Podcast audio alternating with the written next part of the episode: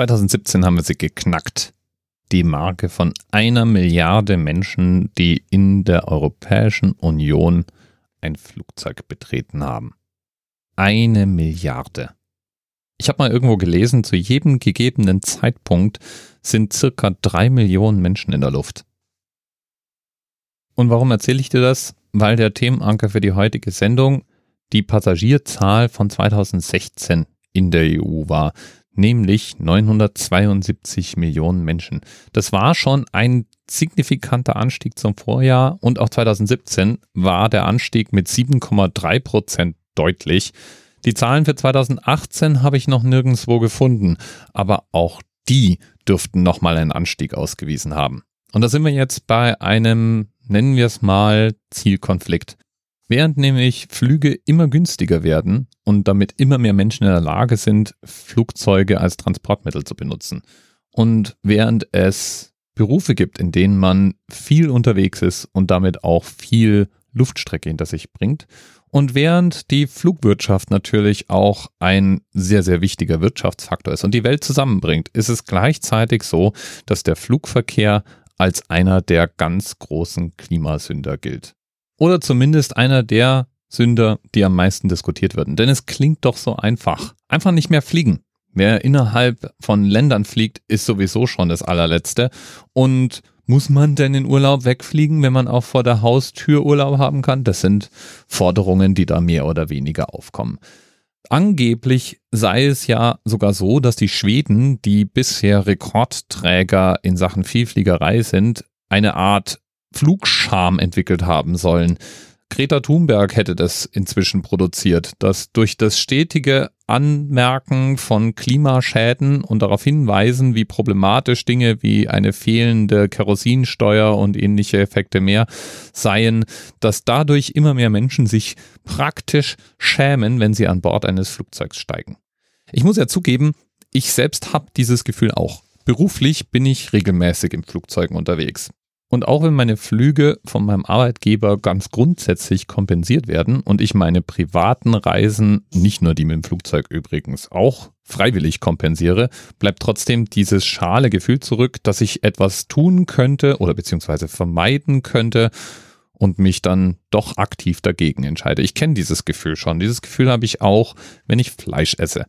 Ich bin kein Vegetarier. Ich esse gerne mal meinen Burger mit echtem Fleisch oder auch ein Stück Steak. Aber ich habe vor einigen Jahren ganz systematisch meinen Fleischkonsum zurückgefahren. Das heißt, ich esse viel, viel weniger Fleisch. Und der Grund war ein ethischer. Ich fühle mich einfach schlecht bei dem Gedanken, dass Tiere für mich ermordet werden und ich die dann auf den Teller habe. Aber egal wie sehr ich es eingeschränkt habe, aufgehört habe ich irgendwie trotzdem nicht.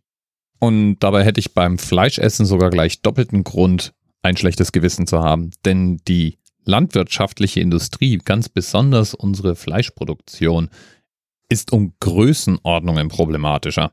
Also wirklich um ein Vielfaches. Wenn man sich das Thema anschaut, gibt es aus der momentanen Klimakatastrophe eigentlich nur vier verschiedene Perspektiven. Perspektive Nummer eins, we are fucked. Da kommt der Pessimist durch. Wir schauen uns das alles an und so wie ich handeln ja auch andere Menschen. Fleisch essen, obwohl wir wissen, es ist weder gut für uns noch gut für die Umwelt. Fliegen, weil es ja auch irgendwie jeder andere tut. Mit dem Auto in der Gegend rumfahren, obwohl man auch von zu Hause arbeiten könnte. Und eigentlich ganz gerne konsumieren, das selbst erarbeitete Geld auch in irgendwelche Wegwerfgüter stecken und so weiter, weil geht ja und wir wurden ja aufgezogen in dem Glauben, dass im Zweifel Wachstum und mehr Konsum der Weg zum Glück ist. Option Nummer zwei, wenn wir also nicht davon ausgehen, dass wir doomed sind, wäre ein drastischer Umbau unseres Wirtschaftssystems. Der Kapitalismus basiert auf ständigem Wachstum. Wenn wir es nicht schaffen, weiter zu wachsen, geht's irgendwann abwärts. Und das heißt, weniger Arbeitsplätze, weniger Konsumgüter, weniger Material für die Leute, weniger Reichtum, damit mehr, ich weiß nicht, Unzufriedenheit, äh, mehr Hunger und so weiter. So das Bedrohungsszenario. Und äh, dem kann man nur beikommen, indem man tatsächlich die Axt an den Kapitalismus selber legt, die Konsumgesellschaft in Angriff nimmt. Wir müssten also umbauen, verantwortungsvoller konsumieren, andere Güter konsumieren, weniger Güter konsumieren, Dinge wieder reparieren und wiederverwenden und so weiter. Wer allerdings Menschen kennt und weiß, wie schwer wir dazu zu bewegen sind, liebgewonnene Angewohnheiten zu verändern, der blickt da natürlich skeptisch drauf. Und besonders wenn man sich anschaut, wie vorsichtig die Politik hantiert, ist auch klar, dass der Umbau Zeit braucht, Zeit, die wir eigentlich ja nicht mehr haben. Möglichkeit Nummer drei ist, vielleicht ist ja alles gar nicht so schlimm. Vielleicht täuschen wir uns ja alle. Ich nenne das auch gern mal die Vogel-Strauß-Taktik. Obwohl uns die Wissenschaft sagt, dass es katastrophale Effekte haben wird, könnten wir ja trotz allem immer noch sagen, die Erde kann es ab. Wir als Menschen werden uns anpassen, große Teile der Umwelt eventuell auch. Auch wenn es zu einem Massensterben kommt, gab es das ja auch schon öfter. Das heißt, man könnte ja die Hoffnung haben, vielleicht ist alles gar nicht so schlimm. Und ich glaube, diese Hoffnung ist einigermaßen irrig. Auch wenn ich selber nicht davon ausgehe, dass die schlimmsten aller Prognosen tatsächlich auch Wirklichkeit werden, weil die Erfahrung lehrt, zwischen dem idealen Ergebnis und dem furchtbarsten Ergebnis gibt es meistens eine ziemlich große Grauzone und die Realität landet eben irgendwo in dieser Grauzone und selten bei den Extremen. Aber trotzdem wird es schon schlimm genug werden. Wir sehen jetzt schon, wie Tiere nach und nach wegsterben, wie manche Biosphären sich in beängstigender Geschwindigkeit auflösen. Das heißt, die Wahrscheinlichkeit, dass das nicht katastrophale Ausmaße annimmt oder schon hat, die ist sehr gering. Aber trotzdem könnten wir uns ja einfach mal den Glauben gönnen, das wird schon alles gut gehen. Nummer vier ist der Glaube, der von Politikern gerne nach vorne getragen wird. Und ich halte den auch nicht für ganz aus der Welt gegriffen. Das ist nämlich der Glaube daran, dass wir als Menschen Lösungen finden werden technische Möglichkeiten, die sich durch sogenannte Sprunginnovation, also plötzliche Entdeckungen ergeben könnten. Forschungen, die bisher so vor sich hingedümpelt haben, die plötzlich durchfinanziert werden, weil die Notwendigkeit entsteht und neue Möglichkeiten schaffen, CO2 aus der Atmosphäre zu entfernen, Schäden zu reparieren oder sich doch wenigstens entgegenzustemmen. Ich glaube, das ist ein tatsächlich nicht ganz unrealistischer Plan und etwas, wo es sich lohnt zu investieren. Der Nachteil, wir investieren Energie, Zeit und Arbeit leider immer noch in andere Dinge. Das nächste iPhone auf dem Markt, das dafür sorgt, dass die alten iPhones im Müll landen, ist uns immer noch wichtiger als die neue Antriebstechnologie für Flugzeuge oder Carsharing-Modelle, die mit Elektromobilität arbeiten. Noch ist es so. Allerdings glaube ich auch, da ist Geschäft zu machen je dringender die Effekte des Klimawandels werden, desto mehr wird nach Lösungen geschrien werden und desto mehr Geld kann man damit verdienen, wenn man versucht, Lösungen zu finden und vielleicht auch welche entwickelt. Und das ist es, was mich da in diesem Technologieglauben positiv und optimistisch stimmt.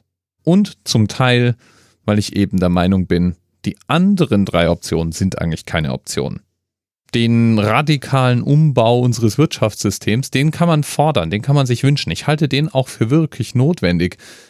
Aber den in den nächsten drei bis fünf Jahren hinzubekommen, da braucht man eigentlich nicht mehr weiter drüber nachdenken und den muss man auch dann nicht mehr weiter diskutieren. Da haben die Politiker schon recht. Das optimistische wird schon nichts passieren Szenario erscheint mir dann auch ziemlich blauäugig und wenig hilfreich. Das scheidet also auch aus, ja, und der Glaube an die Katastrophe, die unabwendbar ist, ja, der hilft einfach nicht weiter. Der erzeugt Verzweiflung und fatalistisches Denken. Frei nach dem Motto, ich kann ja eh nichts dran ändern. Ja, und damit Full Circle. Meiner Meinung nach ist das Beste, was man tun kann. So ein bisschen an sich selbst arbeiten. Auf Dinge verzichten, von denen man weiß, dass sie nicht gut sind. Ich esse zum Beispiel nur noch ein bis zweimal die Woche Fleisch. Früher gab es jeden Tag welches und ich steige zunehmend auf Fleischersatzprodukte um. Das ist einer meiner kleinen Beiträge. Ich vermeide Plastikmüll. Ich habe kein Auto. Und ja, ich fliege beruflich viel, aber Flüge, die ich mache, werden kompensiert. Und Flüge, die ich vermeiden kann, wie zum Beispiel innerdeutsche oder oft auch innereuropäische Flüge, trete ich gar nicht erst an, sondern steige in die leider manchmal auch noch teurere Bahn. Aber ansonsten vertraue ich darauf, dass wir Menschen Lösungen finden werden. Lösungen, von denen wir heute vielleicht noch gar nicht wissen, wie sie funktionieren oder dass sie existieren. Aber auch Lösungen, die wir schon kennen, die bisher nur nie richtig umgesetzt und nie richtig finanziert waren, weil es die Notwendigkeit und damit auch die finanziellen Mittel nicht gab. Ich plädiere also mal für Optimismus. Und in Sachen Flugverkehr heißt es halt, damit arbeiten und leben, dass der Flugverkehr weiter ansteigen wird. Der wird nicht einbrechen, weil Forderungen nach zehnfachen Preissteigerungen oder ähnlichen, die ich in letzter Zeit auch sogar mal gehört habe, einfach nicht realistisch sind. Das wird niemand tun und deswegen werden mehr und mehr Menschen fliegen. Stattdessen braucht es andere Antriebskonzepte, andere Treibstoffe, andere Verkehrskonzepte. Denn was sinken muss, ist nicht die Anzahl Passagiere, die Flugzeuge nutzen. Was sinken muss, ist die Menge an Dreck, die davon in die Atmosphäre geblasen wird. Bis bald. TMRS 10, 9, 8. The experience of 47 individual medical officers. Was hier über die Geheimzahl der Illuminaten steht. Und die 23. Und die 5. Wieso die 5? Die 5 ist die Quersumme von der 23.